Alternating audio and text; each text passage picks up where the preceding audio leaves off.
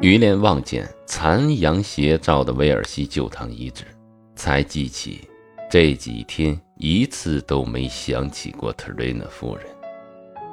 那天临走，他用眼神提醒我，彼此间应该隔着一大段距离，只把我当成了木匠的儿子。毫无疑问，他是要借此来表示懊悔，恨头天晚上不该让我握他的手。不过，她那只手的确好看。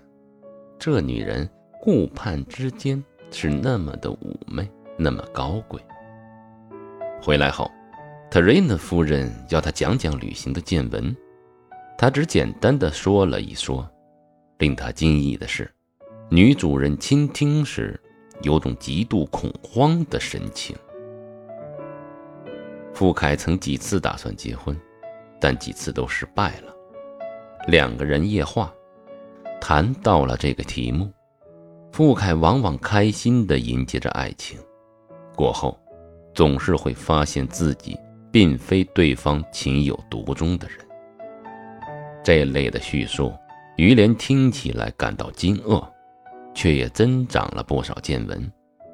他平时与人落落寡合，一味钻在自己的猜想和疑虑中。也就远离了一切可以给他教义的机会。于连外出的那几天，生活对特瑞娜夫人只是一连串的苦难。苦难虽然多种多样，但对她却是难以忍受。这一回，她真的病倒了。戴维尔夫人见于连回来，对特瑞娜夫人说。今晚就不要去花园了，那里空气潮湿，会加重病情的。戴维尔夫人看到她表妹穿上了巴黎新到的细网眼长筒袜和小圆头淑女鞋，大感诧异。特瑞娜夫人平常服饰过于简朴，常常会受到丈夫的数落。可这三天来，特瑞娜夫人唯一的消遣。是件一块漂亮的布料，裁成了一身实心的夏装，并要艾丽莎赶紧缝制。这件新衣在于连回来后不久才刚刚的完工，特瑞娜夫人就迫不及待地穿上了身。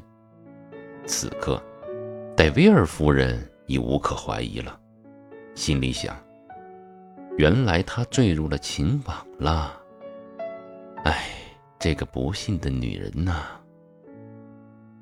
戴维尔夫人看特瑞娜夫人跟于连说话的时候，脸上红一阵儿白一阵儿的，焦虑的目光紧紧地盯着年轻教师的眼睛。女主人的心都提到了嗓子眼儿，时时刻刻在等着他做出解释。哪知这个题目，于连根本没涉及。因为他压根儿就没想过，心里斗争了半天，特瑞娜夫人才敢开口。发颤的声音听得出他内心激荡的情绪。你是不是要丢下这里的学生，另谋高就了？特瑞娜夫人的眼神和犹疑的声调，于连不免感到讶异。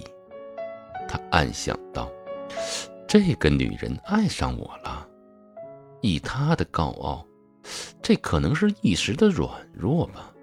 事后一定会后悔的。”彼此的立场迅如闪电，于连一下子就看清了，便支吾其词地答道：“这些孩子着实可爱，尤其出身高贵，丢下他们真有点舍不得。”但是一个人不是对自己也有应尽的职责吗？说到“出身高贵”四个字，于连心里大起反感。这是他新近学到的一句贵族的用语。于连言语之间表示有可能离去的意思，使得特瑞娜夫人本就悬着的心更加的绝望了。于连外出期间，维利亚的友人。凡来维尔西赴宴，都争先的向她道贺。说她丈夫有幸发掘了一位奇才，倒不是因为知道孩子的学业大有长进，而是听说此人能把圣经倒背如流，而且用的是拉丁文。这使威尔西居民深为叹服，这种钦佩之情也许可以流传上他上百年。于连不太与人说话，这一切自然无从知道。特瑞娜夫人头脑若是冷静一些，会想到应该对他确起的声誉恭维一番，这样于连的自尊心一旦得到满足。就对他会更加的和蔼，更何况他的新装也十分的讨人喜欢。特瑞娜夫人对自己这身衣服还是很满意的。于连望着，还是禁不住的夸了几句。听了于连的几句夸奖，特瑞娜夫人高兴的表示，愿意到花园里转一转，但没走几步，就说体力不支。走不动了，也不顾于连是否愿意，就挽臂而行。天色黑了下来，刚落座，于连就凭着以往胜利的方式，大着胆子把他的手拉了过来。然而心里想的不是特瑞的夫人，而是傅凯对他情妇的大胆作风。另外。出身高贵的这几个字，还重重地压在他的心头。手握着美人，也不能使他感到一点的快意；而特瑞娜夫人用种种暗示表露出的深情，也没能让他有丝毫的感动。可叹世间多数娇美的女子，情之所困，红颜易老啊。整个晚上，于连都神情懊丧。